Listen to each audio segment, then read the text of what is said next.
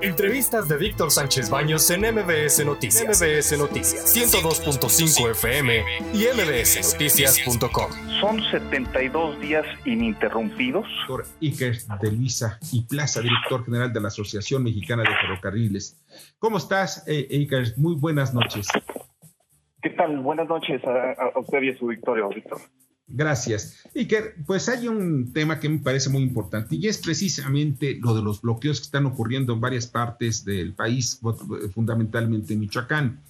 Esto, los bloqueos a las vías de ferrocarril, en donde pues no hay ley, no hay quien pueda quitar a estas personas, son generalmente son maestros de la CENTE y ellos están demandando sus salarios. ¿Cuánto tiempo ya lleva el bloqueo que está llevándose a cabo en Michoacán? Eh, son 72 días ininterrumpidos y pues ya suman 92 en lo que va del año en el estado de Michoacán. Ese es, eh, ese es el, eh, el conteo que tenemos hasta el momento. Las afectaciones suman pues algo más de 3.200 millones de pesos que tenemos estimados. Para poner un, un ejemplo a su auditorio, serían cerca de un millón de becas del bienestar para adultos mayores. Ese es un poco el orden de magnitud. Bueno, podrían pagar como tres o cuatro veces o quizá más del salario de estas personas que están en la calle, ¿no? Eh, es, es, un problema eh, pues que se está extendiendo. Hubo cambio de gobierno en el estado de, Michoacán, eh, de gobernador hace ya pues el, primero, el, primero de octubre, y pues parece ser que se va a resolver. El, el, presidente López Obrador estuvo en Morelia el sábado pasado, comentó sobre la federal, federalización de la del total de la nómina magisterial en el estado de, de Michoacán, pero pues seguimos en las mismas, este, sigue, sigue el bloqueo y, las afectaciones. Cabe señalar que pues el buen fin ya está a la vuelta de la esquina y además pues los inventarios navideños eh, eh, que se requieren precisamente con el tiempo adecuado pues eh, están sufriendo muchos sectores que tienen comercio al menudeo con productos finales para consumo de, pues, de la ciudadanía, ¿no? O sea, ¿estos productos vienen de qué puerto? ¿Puerto Lázaro Cárdenas? Es correcto, es del puerto Lázaro Cárdenas. El bloqueo es a la vía que conecta al puerto de Lázaro Cárdenas con el centro del país. Eh, Javier Lozano, Alarcón, ¿algún comentario? Pues claro que tengo un comentario, no, no uno, varios, y estoy muy furioso, verdaderamente, porque digo, que eres muy correcto y es muy prudente, pues es su chamba y así tiene que ser. Pero yo como observador externo, como exsecretario de, del Trabajo, ex subsecretario de Comunicaciones y Transportes y ex senador de la República, te digo, no tienen, ah, y abogado, no tienen vergüenza. No tiene vergüenza el gobierno federal, porque esto es su jurisdicción. Porque nada justifica el bloqueo de una vía general de comunicación en términos de la ley de la materia, artículo 110. Esto es un delito federal y lo tendría que estar castigando como tal.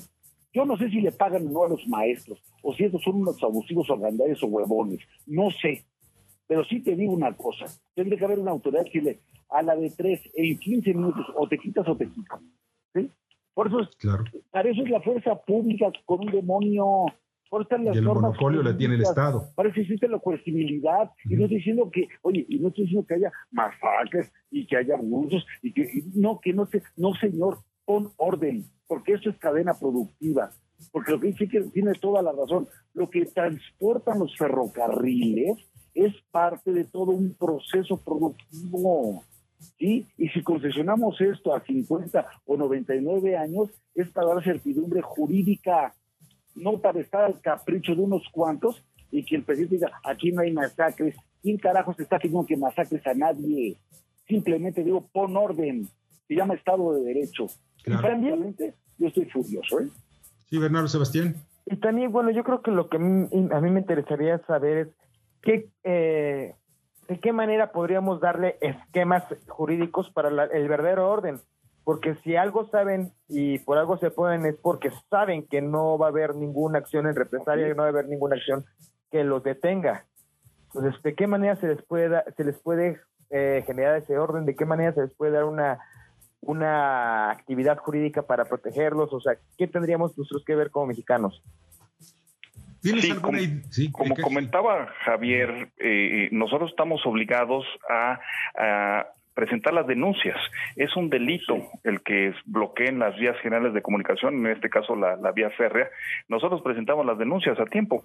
Si esas no se llevan, eh, eh, pues el proceso debido, pues bueno, eh, eso ya rebasa, rebasa pues nuestra nuestra responsabilidad.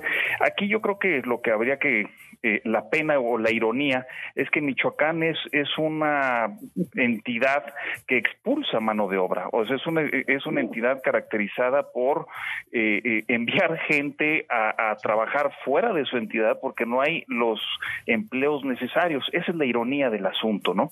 Entonces, al no haber Estado de Derecho, como se señala, pues las señales que damos a inversionistas nacionales o extranjeros, pues son totalmente eh, erróneas, ¿no? Y si no hay inversión, pues no va a haber empleo futuro. Esa es un poco la ironía, ¿no? Claro. Y fíjate que aquí algo que me parece también muy importante. Las empresas que reciben este, estas mercancías o las que estamos, porque no nada más es de recibir, también es la de enviar, sacar, sacar productos que producimos en México y se utilizan las vías de ferrocarril, se utiliza también para combustibles, se utiliza para muchas cosas. Todo esto nos lleva a algo que si no hay, si no hay vías de ferrocarril, no están abiertas, se van a tener que cerrar empleos, fábricas, y, o se van a ir a otro lugar todo esto implica también la responsabilidad del gobierno en que se tomen medidas. Y que, de, por otra parte, y dentro de todo ello, ¿cuántas empresas son las que están siendo afectadas por este, por este bloqueo? Eh, digamos que los podemos englobar en sectores. En Lázaro Cárdenas hay, una producción de acero muy importante.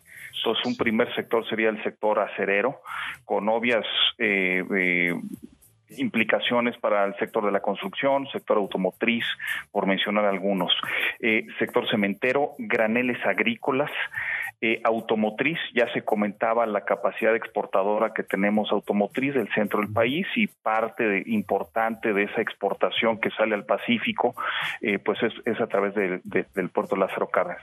Y lo que ya eh, señalábamos, pues la mercancía contenerizada, los contenedores traen la carga en general, que pues van desde los celulares, computadoras, ropa deportiva, zapatos tenis, que pues son los que son los inventarios de Navidad de, fin de año que, pues ya deben de estar llegando y, encontrando los almacenes, los inventarios necesarios, ¿no? Deberían de. Deberían de, y que no se los olvide, porque mucha gente pregunta, bueno, ya a mí que pues, a mí no tengo ningún problema. No, claro que sí, porque este tipo de paros se va a ver reflejado en aumento de precios en los productos que compras. Y esto es lo que ahí pega en el bolsillo y es donde duele, es donde duele, duele muchísimo más. Y que ya finalmente otra, otra, de, otra pregunta que está relacionada precisamente a los trenes. ¿Cuántos trenes tienen ahí atorados y no hay manera de sacarlos por otras vías? Eh, no, es, es, una, es una vía única que, que une a, a Lázaro Cárdenas con, con Uruapan, que es donde está el, el, problema en Uruapan. Y el otro tema sería el costo de oportunidad que estamos teniendo. Eh, ya habrán escuchado eh, la saturación en el puerto principal de la costa oeste de Estados Unidos, que es el puerto de Long Beach y de Los Ángeles, en California, donde pues hay entre 60 y 80 buques esperando eh, eh fondeados fuera del puerto porque no pueden, ya no hay capacidad de, de, de maniobra en los muelles. Entonces, esta oportunidad de comercio, de inversión, eh, de empleo, a final de cuentas, son las que estamos dejando ir, ¿no? O sea, porque estos barcos pueden bajar a Lázaro Cárdenas, ahí eh, trepar camiones, perdón, a los trenes, después irse hacia la... Pudieran venir, ese es justo parte del mercado de Lázaro Cárdenas, podría ser ese exactamente. Es la ruta alternativa, por Dios. Es un, esto verdaderamente es una oportunidad para nuestro país. Eso se llama competitividad. Pero ¿sabes cuántas veces ha escuchado el presidente la palabra competitividad o ha leído el artículo 25 constitucional? Nunca. Entonces, no va a reaccionar. Esto no le duele. Él está enojado, él está peleado con los empresarios y ya entiéndalo de una vez por todas. A él no le importan todas estas concepciones porque él dice que son neoliberales, cuando en realidad es el desarrollo ¿eh? y el beneficio de comunidades enteras y del empleo formal. Así que, francamente, hay que levantar la voz más fuerte. Veo que últimamente hay pronunciamientos un poco más sólidos, más serios del Consejo Empresarial, del, eh, del, del, Consejo este, de, de, de, Concamín, de Coparmex, ¿no? este, en fin, pero ¿saben qué? No les saquen, hombre, Iker, de veras, ya levanten más fuerte la voz. Y además, no se vale que el presidente, nada más se fue Silvano Aureoles de Michoacán, y ahora sí llega con el nuevo gobernador y con todo el ejército y la madre, y ahora sí vamos a apoyar a Michoacán. Ah, o sea, era un tema de partido político, ah, era una fobia al, gobernador, y se las canto de una vez y con eso me cacho. ¿eh? Van por Silvano Aureoles. Pues yo creo que sí, sí, también yo veo eso, que van por Silvano y eso es ya cuestión de unos cuantos días. Bueno, y que pues de verdad te agradezco muchísimo. ¿Algún comentario final?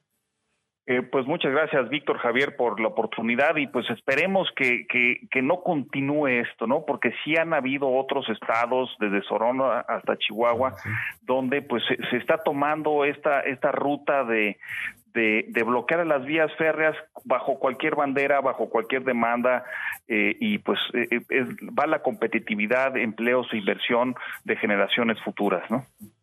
Bueno, pues eso es lo que está, es triste.